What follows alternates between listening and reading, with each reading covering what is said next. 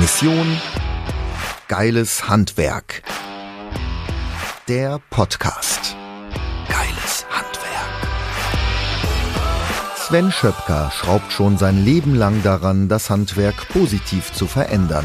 Der mehrfach ausgezeichnete Unternehmer, Redner und gelernte Tischler ist ein Macher und möchte das Handwerk in ein vollkommen anderes Licht rücken. Sven packt die Dinge an. Mission Geiles Handwerk. Herzlich willkommen in dieser neuen Podcast-Folge und ich freue mich heute wieder auf einen sehr sympathischen und erfolgreichen Gesprächspartner. Ich freue mich, dass Sascha bei mir ist, Sascha Röwekamp und Sascha kommt aus einer ganz anderen Branche, nicht aus dem Handwerk, sondern aus der Automobilbranche. Sascha, herzlich willkommen in meiner Podcast-Folge. Hallo Sven, vielen Dank, dass ich heute dabei sein kann. So, und warum eigentlich Automobilbranche? Die, die mich ein bisschen länger kennen, wissen ja, ich habe durchaus ein Fable für Autos. Ähm, aber das ist nicht der Grund, sondern der Grund ist, dass wir häufig ja aus anderen Branchen lernen können. Und heute soll es in dieser Podcast-Folge um das Thema Kundenerlebnisse gehen. Und da ist der Sascha der absolute Experte. Das heißt, das, was ich im Handwerk, zumindest wird es ja von außen so gesehen, bin, das ist der Sascha in der Automobilbranche ähm, Sascha, du bist lange, lange Jahre in der Branche tätig, hast alles eigentlich gemacht, was man im Bereich Vertrieb, Marketing machen kann. Erzähl doch mal ein bisschen über dich. Was hast du so gemacht? Was ist deine Expertise? Ja, Mission geiles Autohaus ist ja leider nicht mehr möglich, weil die schon im Handwerk so gelebt wird, sonst äh, würde das auch ganz gut passen. Ja, aber ich bin Autohauskind äh, tatsächlich. Ähm, habe meine Ausbildung im Autohaus begonnen und äh, wo es dann damals ging, äh, Studium äh, oder nicht, war oder nicht schon besetzt, weil mein Chef hat mich gar nicht erst gehen lassen und ähm, habe dann, werde ich nie vergessen, mit 21 die erste Filialleitung von einer kleinen Skoda-Filiale hier in Münster übernommen. Wow. Äh, direkt nach der Ausbildung. Ähm, es war nicht mehr da als ein Azubi und ich aber es war eine Filiale auf jeden Fall mhm. und es hat sehr viel Spaß gemacht. Und bin dann äh, zu Mercedes-Benz gewechselt äh, als Verkäufer, habe dort wirklich klassisch Ladenverkauf gemacht. Dann war ich im Außendienst, ja, ähm, habe Münster Innenstadt als Gebiet betreuen dürfen und äh, Türklinken geputzt, äh, aber das äh, hat Spaß gemacht und war auch gut. Genau, und habe dann mit 28 die Chance bekommen, äh, den Vertrieb, die Vertriebsleitung zu übernehmen war einem der zweitgrößten, zu dem Zeitpunkt zweitgrößten Mercedes-Benz-Partner. Ähm, und äh, genau, war dann in der Geschäftsleitung nach ein paar Jahren und äh, habe das sechs Jahre lang gemacht. Ähm, hatte am Ende 100 Verkäufer und haben wirklich äh, ja, viele, viele Autos verkauft. Mit viel Freude. Und habe dann nochmal die letzten zwei Jahre das Thema Digitalisierung und Marketing in einem anderen Unternehmen verantwortet ähm, und da nochmal mein Wissen etwas erweitert. Und jetzt mir im letzten, nee, dieses Jahr, im Sommer diesen Jahres überlegt, äh, vielleicht kannst du dein Wissen auch mehreren Autohäusern zur Verfügung stellen und äh, meine eigene Firma gegründet. Genau. Und jetzt sitze ich heute hier bei dir. Jetzt ist es ja oft so, dass die Automobilbranche, gerade was den Vertrieb angeht, nicht so einen guten Ruf hat. Mhm. Das heißt, ich selbst habe ja auch schon positive Erlebnisse natürlich gehabt als Kunde, wenn ich zu einem Autohaus gehe. Ich habe aber auch schon offen und ehrlich richtig, richtig viele negative mhm. Erlebnisse ähm, äh, wahrnehmen müssen. Und sag doch mal aus deinem Blickwinkel, also aus von der anderen Seite her gesprochen, was sind so deine Erfahrungen im Bereich äh, dieser Branche im Hinblick auf Kundenansprache? Wie ist das Erlebnis, wenn Kunden in die Ausstellung kommen? Äh, wie sind so deine Erfahrungen und was hast du in deinen Jahren äh, dort erfahren dürfen? Ja, also erstmal weiß ich, dass jeder ein Erlebnis damit hat, weil das der Klassiker auf der Geburtstagsparty abends ist. äh, ich weiß nicht, wahrscheinlich. Neben Handwerk? Genau, geht's häufig, äh, kann es auch ums Handwerk gehen, aber äh, jeder hat eine Geschichte zum Autokauf oder zum Werkstattbesuch zu erzählen. Also in der Regel leider Gottes sind es dann eher die, die nicht so positiv waren. Ähm, und ähm, ja, das ist zum Teil auch so. Also ich habe häufig auch immer mal erwähnt oder in Gesprächen gesagt, Mensch, wenn wir über das Sahnehäubchen, über irgendwas nachgedacht haben, lass uns doch erstmal einen Parkplatz zur Verfügung stellen. Mhm. Ja? Mhm. Also weil es gibt irgendwie eine Krankheit bei Autohäusern, es gibt keine Parkplätze. Und äh, ich habe selber Neubauten mit begleiten dürfen, äh, mit Neueröffnungen begleiten dürfen und habe immer in der Planungsphase mitgekriegt, wie es dann ist, wie viele Parkplätze brauchen wir denn. Ja, mhm. da gibt's Zählungen, die gemacht wurden, durchschnittliche Rechnungen von Werkstattdurchläufen egal wie groß der Parkplatz war, ob mit Parkhaus, ohne, noch nebenan einem Parkplatz, es hat irgendwie nie gereicht. Ja. Also äh, von daher, äh, ja, es, äh, ich glaube, es gibt solche und solche Erlebnisse, wie in allen Branchen. Ja. Aber, und das ist in der Automobilbranche so, da geht es halt auch um ein hohes Investitionsgut ähm, in der Regel die zweitgrößte Anschaffung im mhm. klassischen Sinne noch, mhm. äh, wo noch gekauft wurde. Heute sind wir im Leasingbereich dann eher zum Teil manchmal vergleichbar mit Handyverträgen äh, von dem monatlichen Budget. Mhm. Aber äh, die zweitgrößte Anschaffung, wo einfach auch eine extreme Erwartungshaltung ist. Ja. Ähm, und denke mal, das ist im hochwertigen Handwerk, könnte ich mir vorstellen, ähm, wenn ich dort eine satte Rechnung für eine Badsanierung oder so bekomme, ähm, dann habe ich auch eine Erwartungshaltung. Und so ist es im Autohaus auch. Und die Kunden suchen quasi ja danach, nicht bewusst, aber unterbewusst, wird meine Erwartungshaltung, die ich hier stelle, erfüllt, übertroffen oder halt dann sehr schnell mit der falschen Begrüßung nicht ans Telefon zu gehen, keinen Parkplatz zur Verfügung zu stellen, ein warmes Wasser nur zu haben oder gar keins angeboten zu bekommen, mhm. äh, enttäuscht. Und das ist das, was hängen bleibt. Ja. ja. Würdest du sagen, ich habe ja so eine These immer, wenn ich über Service spreche und über eine gute Dienstleistung gegenüber dem Kunden, ist ja meine These immer, ähm, ein guter Service ist nicht ein Riesenfeuerwerk, was man irgendwo abfackelt, sondern ein guter Service ist Summe der Kleinigkeiten. Und erlebt habe ich das, jetzt springen wir zwar nochmal in eine andere Branche, erlebt habe ich das im Schindlerhof in der Nähe von Nürnberg, das ist ein kleines Hotel, Inhaber geführt. Und dort habe ich gelernt, dass guter Service eben nicht nochmal ein Riesenfeuerwerk ist, sondern Summe der Kleinigkeiten. Würdest du sagen, das kann man aufs Autohaus übertragen und sogar auch aufs Handwerk? Äh, zu 100 Prozent. Warum? Häufig wird mit gutem Service oder mit einem guten Kauferlebnis zum Beispiel die Immobilie gleichgesetzt. So, und in der Automobilbranche wird gerne gebaut. Ja, mhm. also man kennt große Glaspaläste, große Autohäuser, tolle Kaffeeecke, äh, Virtual Reality, äh, Simulator, also alles drin. Und trotzdem erleben die Kunden in diesem ein und dem gleichen Gebäude mit einem der gleichen Marke, mit einem der gleichen Fahrzeugen total unterschiedliche Kauferlebnisse und zwar je nachdem, an wen sie zum Teil im Vertrieb zum Beispiel geraten sind. Mhm. Und das liegt halt stark daran, weil ich sag mal, der Verkäufer, der Einzelne, hat ja gar keine, gar keinen Hebel, mal eben eine neue Immobilie zu planen oder mitzugestalten. Ja. Er hat nicht dieses Feuerwerk, ja. sondern der hat nur die Begrüßung, der hat nur dem Hund einen Fressnapf oder einen Trinknapf hinzustellen, wenn jemand einen Hund dabei hat. Der hat nur äh, im Blick, dass äh, er quasi äh, schaut, äh, wenn es regnet, noch einen Regenschirm mitzugeben oder was auch immer. Das sind genau diese Kleinigkeiten. Das ist aber das, was abends auf einer Party erzählt wird. Die ja. wenigsten erzählen da, boah, die hatten 18 Quadratmeter Glasfläche und der Stuhl war vom Vitra. So. Ja. Sondern die meisten würden, wenn dann positiv berichten und sagen, Mensch, mein Verkäufer, der hat mir noch irgendwie ein Tuch übers Auto geschmissen, die Auslieferung war so traumhaft, ich habe mich so wohl gefühlt, der ist immer zu erreichen. Das ist das, was die Menschen begeistert. Das andere, ja, ist auch nett, ist der Rahmen. Ja. Aber das, was da drin passiert, sind die kleinen Sachen und die machen in der Regel halt Menschen. Ja, das ist ganz interessant. Das kommt nämlich tatsächlich, ist auch meine Erfahrung, auf die Persönlichkeit, auf das Persönliche an, das Zwischenmenschliche. Äh, und eben auch die kleinen Überraschungen. Ich habe das mal bei einem, ich weiß gar nicht mehr, was es für ein Anbieter war. Ich glaube, es war eine Werbeagentur, bei der ich einen Termin hatte. Die haben das zum Beispiel mit der Parkplatzsituation mega, megamäßig gut gelöst. Das heißt, normalerweise, wenn du irgendwo hinkommst, in vielen Unternehmen die besten Parkplätze, da steht Geschäftsführung dran. Das ist ja eigentlich schon total krank. Ne? Ja. Also wer hier schon mal in Münster bei uns in der Ausstellung war, ich parke tatsächlich in einem Parkhaus, was fußläufig hier fünf Minuten entfernt ist, weil die Parkplätze hier bei uns vor der Ausstellung für Kunden da sind. Das heißt, es wäre für mich total peinlich, wenn ich mein Auto hier hinstellen würde, sondern das sind die Kundenparkplätze und ich nehme den Weg fünf Minuten zu Fuß. Gerne auch in Kauf, weil ich sonst ähm, äh, tagsüber manchmal gar nicht an die frische Luft komme.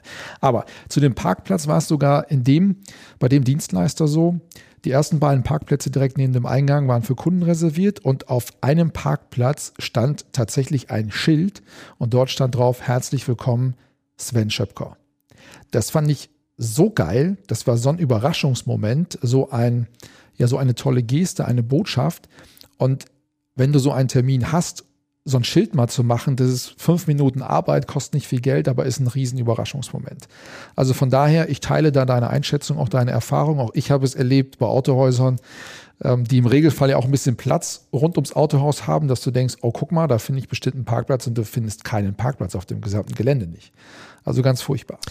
Ich habe da ganz spannend, um, um, also wenn sich das Gespräch jetzt nicht nur um Parkplätze drehen soll, aber es ist halt ein wesentliches der erste Kontakt, also Klar. einer der ersten Kundenkontaktpunkte, genau. äh, wobei der allererste ist halt der erste Touchpoint, meistens Thema Erreichbarkeit, Telefon, da fängt schon an, Terminvereinbarung. Ja. da legst du eigentlich schon die Grundsteine ja für den Rest, kommen wir vielleicht später nochmal zu. Aber ähm, bei einem Autohaus, ähm, wo ich äh, mit beteiligt war, mal ähm, in dem Prozess, ging es darum, ähm, es ist ein großes Autohaus gebaut worden mit einem großen Vordach. Mhm. So, und achtet mal, achtet mal alle drauf, wenn ihr rumfahrt, es gibt häufig Autohäuser, die haben unter den Vordächern die Gebrauchtwagen stehen. Mhm. Und die Kundenparkplätze sind vor dem Vordach, also im Regen. Okay. Ja, jetzt kann man sagen, okay, macht Sinn, weil dann kann man die Autos trocken besichtigen. Ja. Ähm, aber da ist zum Beispiel der Ansatz gewählt worden, nein, die Kunden parken, also unsere Kunden treten sauber in ihr Auto ein, weil da steht auch das Auto nach der Werkstatt zum Abholen. Ja, ähm, und sie können sauber ein- und aussteigen und werden nicht nass äh, und haben, können den Kinderwagen rausholen und haben ein sauberes Auto. Die Gebrauchtwagen stehen im Regen. Und wenn ein Kunde einen Gebrauchtwagen sehen will, dann wird er durch die Waschanlage gefahren in die Halle und dann wird er in der Halle präsentiert. Okay, clever. So, weil erster Ansatz war, das ist dann nicht auf dem Gebrauchwagenplatz stehen meinetwegen 100 Autos und man kennt das, dann klemmt man sich so durch, hat Angst, die Tür Ja, irgendwo gegen ja. zu hauen. Es ist nass, es ist kalt, es ist vielleicht dunkel, egal wie viele Scheinwerfer da stehen. Ähm, und man hat das Gefühl als Kunde, ja, ich gucke mir jetzt hier ein Auto draußen an von vielen. So, und das kostet das Auto 70.000 als Jahreswagen. Mhm. Ja. Und wir haben gesagt, nee, das muss schon so sein wie bei der Auslieferung. Ja, also die Verkäufer haben dann gerne gesagt, Mensch, Herr Müller, äh, Sie haben zwar noch nicht überwiesen, aber wir tun heute jetzt schon mal so, als wäre heute die Auslieferung. Hier ist Ihr neuer Gebrauchter. So, Ja. und das nur bei der Besichtigung. Ja. Und äh, das ist zum Beispiel auch so Denkenmuster, wo man sagt, okay, wie sieht eigentlich die Kundenreise aus? Also, das klingt alles so banal und es ist auch eigentlich nicht schwierig, aber man muss es halt tun. Man muss sagen, okay, von dem ersten Kontaktpunkt, wie werde ich bei Google gefunden? Ja, äh, ist da die richtige Telefonnummer hinterlegt? Kann ich auf Anrufen klicken? Kann ich auf Route klicken? Ja. Ist bei Route der Geschäftssitz hinterlegt oder das, wo ich meinen Kunden auch hinbringen möchte? Ja, nicht, dass ich zum Lager fahre, weil irgendwann mal bei Google einer angegeben hat, der Firmensitz ist dort, wo die Lageradresse ist, äh, und der Kunde hat da schon eine schlechte Erfahrung. Und dann wirklich mal auch in der Kundenreise mal jeden Punkt mal durchzugehen und zu schauen, okay, wo erfülle ich zumindest mal die Erwartung? Und wenn man dann auch schafft, diese zwei, drei kleinen, ja, also neben Wasser, Still, Medium auch noch Supersprudel zu haben. Ob es einer bestellt oder nicht, aber man kann es anbieten. Wo sind diese kleinen Besonderheiten, die wir Menschen doch im Leben haben wollen? Wir wollen auch Spaß haben beim Geld ausgeben. Und dann haben wir auch immer gemerkt, das ist ja im Autogeschäft auch sehr ähm, ja, rabattgetrieben. Ja. Also es gibt keinen Kunden, der sich äh, nicht traut zu fragen, ob noch was am Preis geht. Ja. Und die Geschäfte oder die Verkäufer und auch da, wo das Erlebnis gut gestaltet wurde, waren auch immer im Ertrag die besseren Geschäfte. Ja, das äh, glaube ich nur zu gern. Sag nochmal, wenn du über Kundenreise gerade gesprochen hast, ne? Ähm, als Autohaus, wie viel dieser Kontaktpunkte, nur mal so ganz grob, machst du im Regelfall ausfindig? Sind es eher drei, sind es fünf, sind es zehn, sind es zwanzig? Wie viele typische Kontaktpunkte gibt es da? Äh, Kontaktpunkte gibt es einige, aber wir haben halt so eine klassische Reise mal. Und ähm, die differenziert natürlich nach Geschäftsprozess. Also in der Werkstatt ist es eine andere Reise. So kann man sich das Ganze ein bisschen den Elefanten in Scheiben schneiden, damit er ein bisschen bekömmlicher ist.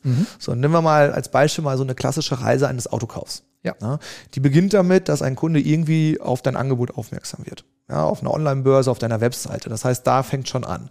Foto, äh, wie trete ich dort auf, wie gut beschreibe ich mein Produkt, wie gut stelle ich mich dort dar, weil das ist der erste Eindruck, den ich habe. Ja. Sprich, wenn ich Gebrauchtwagen habe, der in den Fotos schlechter aussieht als das Handyfoto von meinem damaligen Jugendauto, äh, oder, äh, wo da gab es noch gar kein Handy, mir mal auf, schon so normal geworden, ja, als das Polaroid des damaligen Jugendfahrzeugs, ähm, dann ist das schon schlecht. So ein großer Kontaktpunkt, mit dem Angebot in Berührung zu kommen. Der zweite große Kontaktpunkt ist dann, der Kunde überlegt sich, Mensch, jetzt will ich es mal konkreter machen. Das heißt, er sucht einen persönlichen Kontakt. Telefon, E-Mail. So, da geht's, ne, wie schnell kommt eine Antwort? Welche Qualität hat die Antwort? Wie gut kann mir jemand helfen, der mir antwortet? Also das heißt, Angebot, dann der, die Kontaktaufnahme, Terminvereinbarung. Dann ist der nächste das Beratungsgespräch. Ja, entweder im Autohaus oder aber auch im gewerblichen Außendienst haben wir sehr intensiv gelebt, immer beim Kunden vor Ort. Und noch da, wie trete ich da auf? Also das ist ein großer Kontaktpunkt. Ähm, dann natürlich die, die Angebotspräsentation, Abschluss und dann kommt die Auslieferung. So. Und was viele vergessen, die hören bei der Auslieferung auf. Ja, ich meine, das vielleicht, weiß ich nicht, bei euch auch so, ja. Bad ist fertig, saniert, alle fahren wieder weg. Dann kommt ja meistens genau dann die Rechnung danach. Ja. Und das ist nochmal so ein Punkt, wo es ja nochmal vielleicht wehtut, ja. Und da haben sich wirklich für die Kundenzufriedenheit und auch für die nachhaltige Kundenzufriedenheit es gut getan, diesen Kontaktpunkt des, des Nachkaufbetreuung, Mhm. Ja, äh, nochmal genau anzugehen und da nochmal eine, eine, ja, nochmal was reinzubringen. Und äh, also von daher, wenn man sich so einen Verkaufsprozess anguckt, was waren das? Sieben, sieben Hauptkontaktpunkte. Wenn man die schon mal im Griff hat und gut bedient, dann hat man, glaube ich, schon viel gekonnt. Ja, und es braucht ja auch tatsächlich da ähm, immer nur so fünf bis zehn Prozent mehr, als vielleicht die Kundenerwartung ist. Also Kundenzufriedenheit stellt sich ja dann ein, wenn du die Erwartung erfüllst. Punkt. Aber Kundenzufriedenheit ist ja nicht das, was dich als Unternehmer langfristig nach vorne bringt, sondern das ist ja nur echte Kundenbegeisterung. Und Begeisterung bekommst du halt dann hin, wenn du die Erwartungen des Kunden übertriffst. Und es sind häufig, ist auch meine Erfahrung, nur die Kleinigkeiten die es ausmacht. Ja, ich habe, also jetzt nicht Hotel, äh, nicht Automobilbranche, aber Hotellerie im Beispiel. Es gibt äh, ein Hotel in Österreich, wo ich äh, sehr gerne zum Wandern hinfahre, um den Ausgleich zu finden. Und äh, das ist zwar ein Fünf-Sterne-Haus, mhm. ja, und da hat man natürlich eine gewisse Erwartungshaltung. Ja. Und dieses Fünf-Sterne-Haus macht aber etwas, was eigentlich grundsätzlich nichts mit dem klassischen Fünf-Sterne-Haus zu tun hat. Und zwar hat sie Mitarbeiter, die so unfassbar viel Herz haben und so besonders sind, ähm, dass man eine Macke im Badezimmer, an, wo man sagt, Mensch, der Schrank, Fünf-Sterne-Haus, der könnte auch mal irgendwie mal neu lackiert werden mit der Macke. Der, das sieht man nicht. Warum? Weil die Mitarbeiter besonders sind. Mhm. Was machen die besonders? Kleine Anekdote, die finde ich immer wieder spannend. Ähm, ich sitze in der Lobby mittags da ähm, und bestelle mir eine Cola. Und dann sage ich zu der jungen Dame, Mensch, haben Sie auch eine kleine? Weil ich wollte einfach nur eben kurz mhm. äh, einen kleinen, kleinen Cola trinken. Und äh, da sagt sie, nein, nur 0,33er genau in dem Punkt würden ja 99 Prozent der Menschen dann aufhören. Mhm. Und dann sagt sie im zweiten Satz mit dem Schmunzeln, aber ich könnte ihnen die Hälfte schon abtrinken. so, das ist etwas, was ich in einem Fünf-Sterne-Haus, wenn man klar nach Prozessen gehen würde, nach Hotellerie, Schule und Co., wahrscheinlich nie No-Go wäre. Ja. Aber es war so echt unsympathisch. Und das zieht sich in diesem Hotel wie ein roter Faden. Ja? Äh, am nächsten Tag beim Frühstück, ja, man frühstückt, dann räumt schon mal jemand einen Teller ab und dann sagt die Dame zu mir total nett, es war draußen sehr neblig, bisschen regnerisch, wir wollten eigentlich wandern gehen, sagt sie, ich hatte ein Omelett auf dem Teller, essen Sie, essen Sie auf, damit die Sonne gleich noch rauskommt. Mhm. So, auch das wieder. Und äh, da habe ich zum Beispiel den Hoteldirektor danach mal angerufen, nach meinem dritten Aufenthalt und habe gesagt, Mensch, lieber Hoteldirektor, warum sind Sie so geil in Ihrem Hotel? Na, da erstmal, hm, wie meinen Sie das? Ich sage, ja, das zieht sich wie ein roter Faden, das ist seit über Jahre schon so, das, das kann nicht antrainiert sein. Wie, wie machen Sie das? Sagt er, na ja, wir haben zwei Themen. Erstens, wir stellen Mitarbeiter ein, die eigentlich in der Fünf-Sterne-Hotellerie keine Chance haben. Okay. Das heißt, es ist mir auch aufgefallen, die hatten Mitarbeiter mit Piercings, mit Tattoos am Arm, die klassisch in der Fünf-Sterne-Hotellerie in Österreich halt nicht reinkommen. Erster Punkt. Und zweiter, sie haben den Menschen beigebracht, wie ihr Verhalten wirken soll, aber nicht, was sie sagen sollen. Okay, und das fand ich so spannend. Mega. Das heißt, sie haben wirklich viel Verantwortung in die Hände der Mitarbeiter gegeben. Er sagt auch, das klappt nicht immer. Also manchmal übertreibt es auch jemand. Mhm. Ja. Ähm, aber das hat halt dazu geführt, dass die echte Menschlichkeit hinkriegen. Und so ist der Rahmen, der da ist, toll. Der ist okay. Das wäre, da wäre ich zufrieden mit dem Hotel. Aber die Menschen da drin und das, wie sie diese Experience mir gestalten, und ich nenne das immer Customer Experience Design, also mhm das Design, die Gestaltung der Kundenreise, die ist so exzellent gut, dass ich jedem, ob er es hören will oder nicht, von diesem Hotel erzähle, weil das Erlebnis so genial ist. Und äh, das ist zum Beispiel mein Ansatz auch, den ich probiere, ein Stück weit in die Autohäuser zu bringen. Es muss nicht irgendwie der 85 Zoll Flatscreen sein, auf dem man die Konfiguration macht. Aber es muss halt irgendwas sein, wo man sagt, wow. Und dann braucht man auch keine Angst haben vor E-Commerce und den ganzen Geschichten, weil Menschen wollen solche Erlebnisse. Zumindest bei Konsumgütern, die, die Spaß machen sollen. Ne? Also. Ja. Also steigen wir mal ganz konkret in die Kundenkontaktpunktreise im Handwerk ein. Also es gibt natürlich nicht nur den persönlichen Kontakt mit all den guten Beispielen, die der Sascha gebracht hat, hier beigesteuert hat, sondern es gibt ja auch den unpersönlichen Kontakt und der unpersönliche Kontakt in deinem Handwerksunternehmen fängt eben auch schon an mit deiner Website. Schau einfach mal, wie ist das Erlebnis der Kunden, wenn die auf deiner Website sind, wie ist die Qualität der dortigen Fotos, wie ist die Kundenansprache, werden die Kunden eingeladen, dadurch mit dir in Kontakt zu treten, ja oder nein. Schau auch, wie ist dein Social-Media-Auftritt, welche Inhalte postest du dort? Und wie wirkt das auf deinen Kunden? Und schau dann natürlich bei dem persönlichen Kontakt nicht nur auf das erste Telefonat oder den Besuch des Kunden in deiner Ausstellung, sondern schau auch zum Beispiel mal auf so Dinge wie Tag 1 auf der Baustelle. Und Tag 1 auf der Baustelle ist für den Kunden ein sehr, sehr wichtiger Kontaktpunkt, weil er im Regelfall das erste Mal ja mit deinen Mitarbeitern in Kontakt kommt.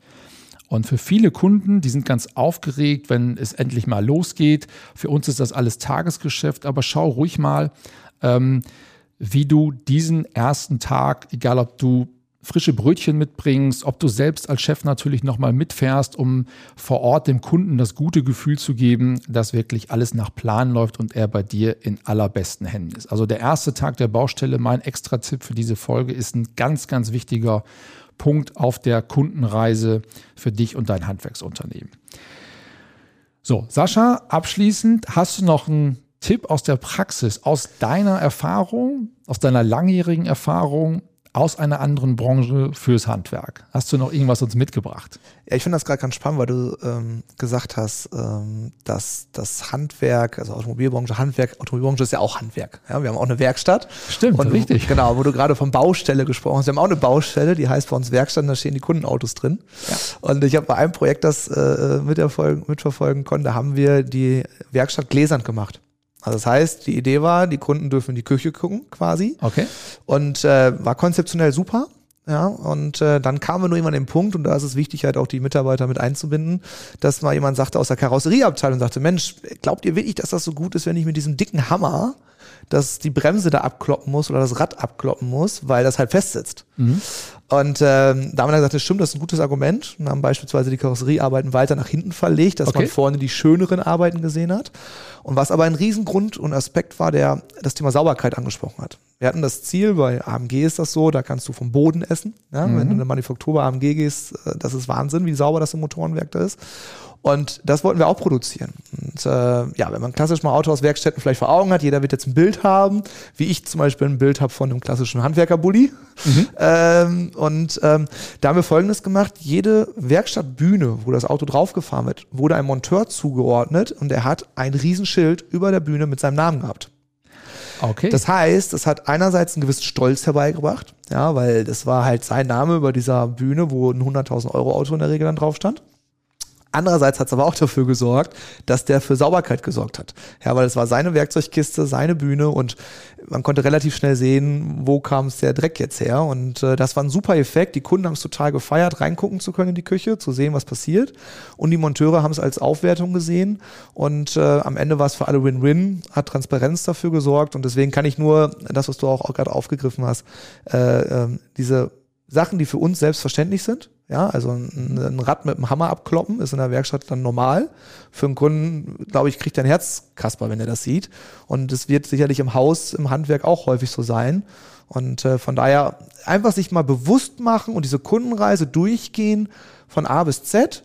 Am besten mit jemandem, der nicht aus der Branche kommt oder jemand, der von extern drauf gucken kann, weil manchmal kann man sich selber da nicht so gut helfen. Und die einmal durchgehen und ein paar Punkte rausmachen, das kostet nichts wahrscheinlich, außer mhm. ein paar Cent, mhm. ähm, aber hat große Wirkung. Ja. ja. Ich finde das mega cool, dieses Beispiel mit der Werkstatt. Wir haben das, ähm, das kann ich jetzt nur jedem empfehlen, der in irgendeiner Art und Weise auch ein, ich sag mal, produzierendes Handwerksunternehmen hat, wie zum Beispiel alle Tischler, die jetzt zuhören. Nehmt eure Kunden mit in eure Tischlerei. Das ist immer wieder, das merke ich bei uns im Betrieb, ein Mega-Effekt, wenn wir vor oder nach dem Kundenberatungsgespräch bei uns am Unternehmen dem Kunden nochmal unseren Betrieb zeigen, weil sehr, sehr, sehr, sehr häufig kommen die rein und sind völlig positiv beeindruckt, wie denn heute so eine Tischlerei von innen aussieht, weil die haben das Bild häufig noch im Kopf. Hey, jetzt gehe ich in so eine verstaubte Bude, die so ein bisschen nach Meister Eder aussieht und sehen dann wirklich einen hochtechnischen Betrieb mit tollen Maschinen, mit CNC-Fräsen, mit markierten Laufwegen, mit markierten Pufferzonen, mit einem total ähm, strukturierten ähm, äh, oder erkennbar strukturierten Betriebsablauf. Das sehen die, sind sehr, sehr begeistert und sehr beeindruckt und das ähm, führt bei uns immer dazu, dass die Kunden viel, viel mehr Vertrauen fassen in die Leistung, weil es auf einmal viel greifbarer ist. Die sehen, wie was gebaut wird. Und im übertragenen Sinne auf die Baustelle, auch da ist mein Tipp, schaut wirklich auch, dass die Firmenfahrzeuge nicht nur vorne sauber aussehen, sondern auch, dass der gesamte Laderaum mit vernünftigen Werkzeugen vernünftig immer sauber, akkurat gepflegt ist, weil die Kunden schauen häufig rein. Wenn du in der Einfahrt stehst, hast die Türen offen und es macht einfach einen riesen Unterschied, ähm, wenn du wirklich einen strukturierten Lade, ja, und man kann ja fast schon sagen, in vielen Bereichen Werkstattraum hast, äh, im Vergleich zu einem ähm, Durcheinander, wie man das häufig vielleicht auch schon mal bei anderen Handwerksbetrieben äh, gesehen hat.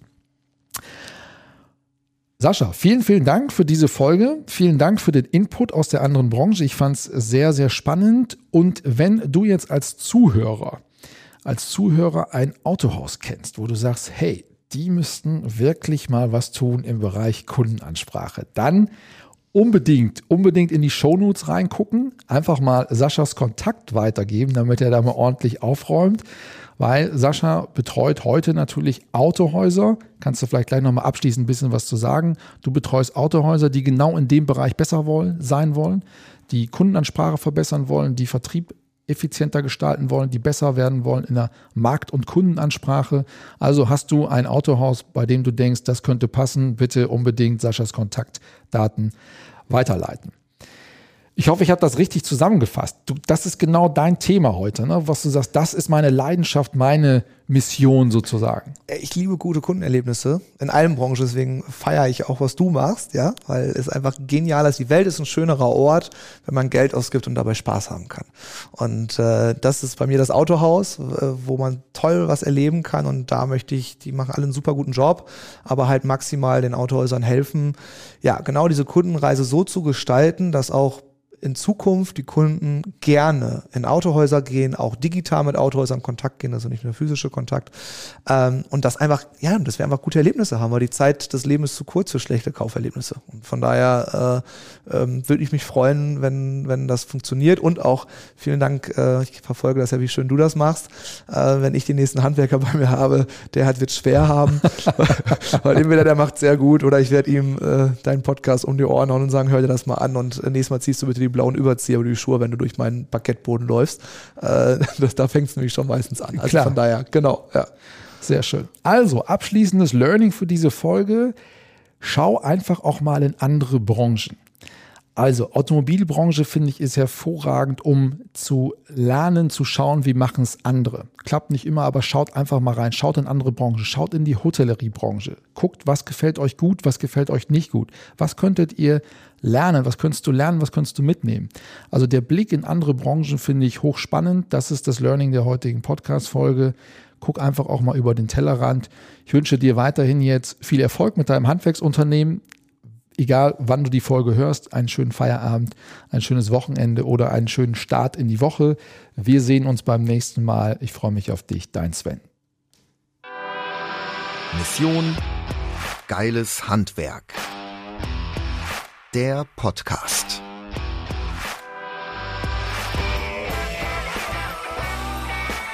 Von und mit Sven Schöpker. Sei auch ein Macher, mach mit Mehr Handgriffe und Werkzeuge findest du auf missiongeiles Handwerk.de